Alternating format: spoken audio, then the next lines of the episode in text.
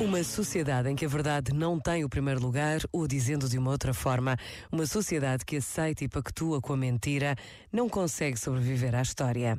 Pode demorar mais ou menos tempo, mas chegará sempre um momento em que a verdade se impõe com valor único de civilização. A verdade é decisiva na vida pessoal de cada um de nós e na vida coletiva de uma nação.